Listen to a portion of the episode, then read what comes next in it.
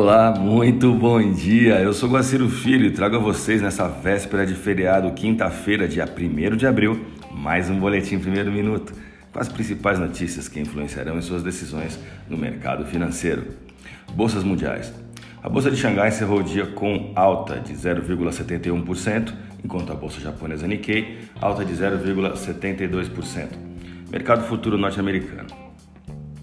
Dow Jones Futuro alta de 0,07%, S&P 500 alta de 0,31%, Nasdaq alta de 0,90%, Europa DAX alta de 0,19%.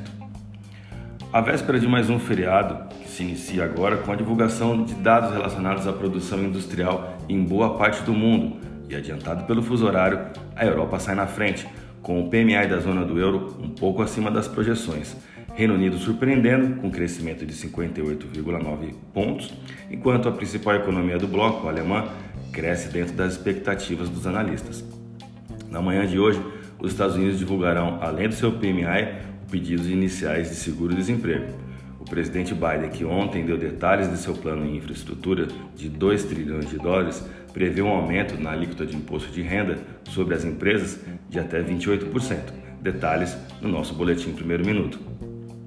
No Brasil, ontem foi dia de rolagem de contratos de dólar e o movimento derrubou as taxas cambiais, que apresentaram forte desvalorização.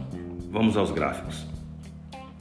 A queda de 2,45% foi a segunda maior do ano e serviu não apenas de ajuste nas posições de rolagem no dólar, como também construiu uma linha de tendência de baixa curta, de apenas 22 dias, mas suficiente para romper o suporte número 1, na taxa spot de 56631. O dólar encerrou a sessão sendo cotado na taxa de 56315. Vamos ao euro agora.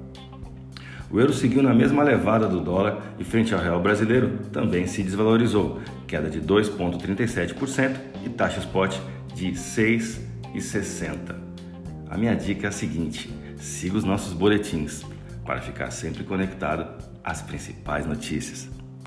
うん。